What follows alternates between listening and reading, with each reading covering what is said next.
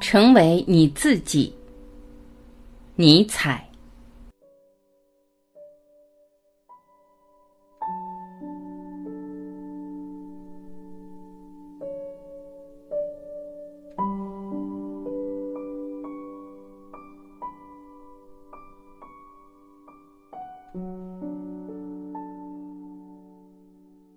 每一个不曾起舞的日子，都是对生命的辜负。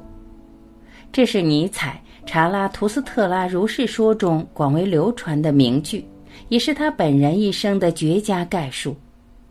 一九零零年的今天，五十六岁的尼采因重病离开了人世。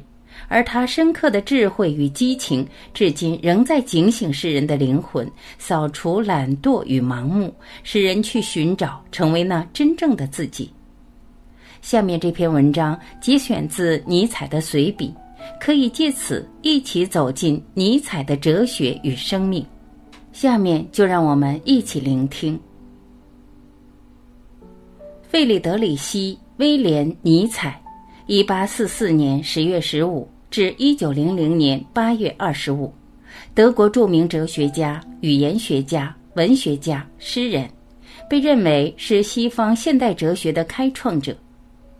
尼采二十四岁便成为了瑞士巴塞尔大学的德语区古典语文学教授，专攻古希腊语、拉丁文文献。在一八七九年，由于健康问题而辞职，之后一直饱受精神疾病煎熬。在母亲和妹妹的照料下，直到一九零零年八月二十五日去世。代表作有《权力意志》《悲剧的诞生》《不合时宜的考察》《查拉图斯特拉如是说》等，几乎凭一己之力开创了人类思想史的新纪元。一个看过许多国家、民族以及世界许多地方的旅行家，若有人问他，他在各处发现人们具有什么相同的特征，他或许会回答：他们有懒惰的倾向。有些人会觉得，如果他说他们全是怯懦的，他就说得更正确，也更符合事实了。他们躲藏在习俗和舆论背后。从根本上说，每个人心里都明白。作为一个独一无二的事物，它在世上只存在一次，不会再有第二次这样的巧合，能把如此极其纷繁的许多元素又凑到一起，组合成一个像他现在所示的个体。他明白这一点，可是他把它像亏心事一样的隐瞒着。为什么呢？因为惧怕邻人，邻人要维护习俗，用习俗包裹自己。然而，是什么东西迫使一个人惧怕邻人，随大流的思考和行动，而不是快快乐乐的做他自己呢？在少数人，也许是羞愧；在大多数人，则是贪图安逸、惰性。一句话，便是那位旅行家所谈到的懒惰的倾向。这位旅行家言之有理。人们的懒惰甚于怯懦，他们恰恰最惧怕绝对的真诚和坦白可能加于他们的负担。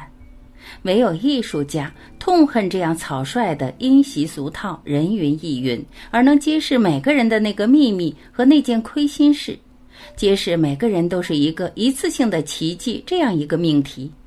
他们敢于向我们指出，每个人直到他每块肌肉的运动都是他自己，只是他自己。而且，只要这样严格的贯彻它的唯一性，它就是美而可观的，就像大自然的每个作品一样新奇而令人难以置信，绝对不会使人厌倦。当一个伟大的思想家蔑视人类时，他是在蔑视他们的懒惰。由于他们自己的原因，他们显得如同工厂的产品，千篇一律，不配来往和垂教。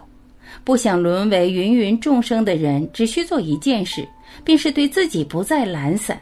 他应听从他的良知的呼唤，成为你自己。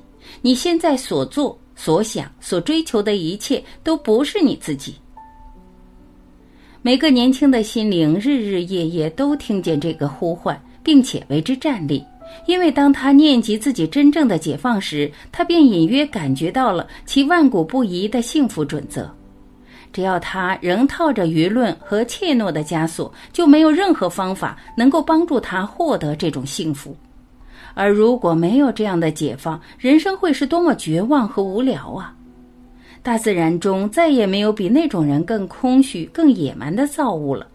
这种人逃避自己的天赋，同时却朝四面八方贪婪的窥伺，结果我们甚至不再能攻击一个这样的人，因为它完全是一个没有核心的空壳，一件鼓起来的着色的烂衣服，一个镶了边的幻影。它丝毫不能叫人害怕，也肯定不能引起同情。如果我们有权说懒惰杀害了时间。那么，对于一个把其幸福建立在公众舆论以及个人懒惰的基础上的时代，我们就必须认真的担忧这样一段时间真正是被杀害了。我是说，他被从生命真正解放的历史中勾销了。后代必须怀着怎样巨大的厌恶来对付这个时代的遗产。彼时从事统治的不是活生生的人，而是徒具人形的舆论。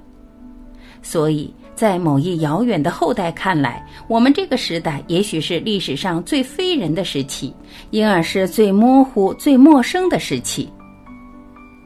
我走在我们许多城市新建的街道上，望着信奉公众意见的这一代人为自己建造的所有这些面目可憎的房屋，不禁思忖：百年之后，他们将会怎样的荡然无存？而这些房屋的建造者们的意见也将会怎样的随之倾覆？与此相反，所有那些感觉自己不是这时代的公民的人，该是怎样的充满希望？因为他们倘若是的话，他们就会一同致力于杀害他们的时代，并和他们的时代同归于尽。然而，他们宁愿唤醒时代，以求今生能够活下去。可是，就算未来不给我们以任何希望吧。我们奇特的存在，正是在这个当下最强烈的激励着我们，要我们按照自己的标准和法则生活。激励我们的是这个不可思议的事实：我们恰恰生活在今天，并且需要无限的时间才得以产生。我们消除了稍纵即逝的今天之外，别无所有。必须就在这个时间内，表明我们为何恰恰产生于今天。对于我们的人生，我们必须自己向自己负起责任，因此，我们也要充当这个人生的真正舵手，不让我们的生存等同于一个盲目的偶然。我们对待它，应当敢做敢当，勇于冒险。尤其是因为，无论情况是最坏还是最好，我们反正会失去它。为什么要执着于这一块土地，这一种职业？为什么要顺从邻人的意见呢？恪守几百里外人们便不再当一回事的观点，这未免太小城镇气了。东方和西方不过是别人在我们眼前画的粉笔线，其用意是要愚弄我们的怯懦之心。年轻的心灵如此自语：“我要为了获得自由而进行实验。”而这时，种种阻碍便随之而来了：两个民族之间偶然的互相仇恨和交战。或者两个地区之间横隔着大洋，或者身边有一种数千年前并不存在的宗教被倡导着。他对自己说：“这一切都不是你自己，谁也不能为你建造一座你必须踏着它渡过生命之河的桥。除你自己之外，没有人能这么做。尽管有无数肯载你渡河的马、桥和半神，但必须以你自己为代价。你将抵押和丧失你自己。”世上有一条唯一的路，除你之外无人能走。它通向何方？不要问，走便是了。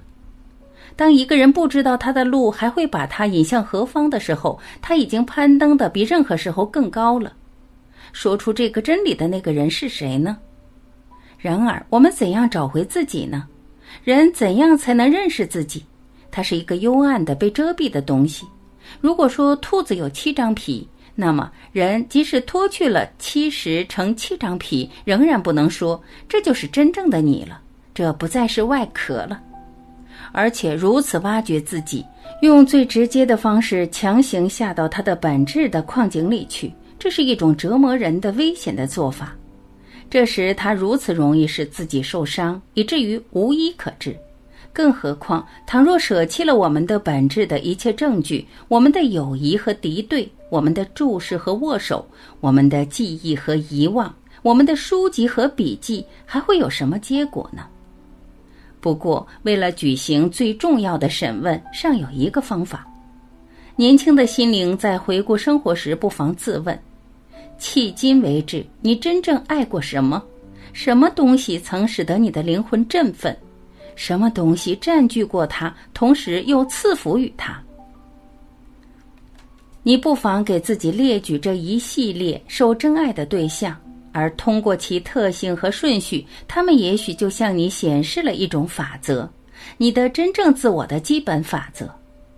不妨比较一下这些对象，看一看他们如何互相补充、扩展、超越、神化，他们如何组成一个阶梯，使你迄今得以朝自己一步步攀登。因为你的真正的本质并非深藏在你里面，而是无比的高于你。至少高于你一向看作你的自我的那种东西。你的真正的教育家和塑造家向你透露什么是你的本质的真正的原初意义和主要原料，那是某种不可教育、不可塑造之物，但肯定也是难以被触及、束缚、瘫痪的东西。除了做你的解放者之外，你的教育家别无所能。这是一切塑造的秘诀。它并不出借人造的假肢、蜡制的鼻子、戴眼镜的眼睛。务宁说，唯有教育的孝品者才会提供这些礼物，而教育则是解放，是扫除一切杂草、废品和企图损害作物嫩芽的害虫，是光和热的释放，是夜雨充满爱意的降临。它是对大自然的模仿和礼拜，在这里，大自然被理解为母性而慈悲的。它又是对大自然的完成，因为它预防了大自然的残酷不仁的爆发，并且化害为利；也因为它给大自然那后母般的态度和可悲的、不可理喻的表现罩上了一层面纱。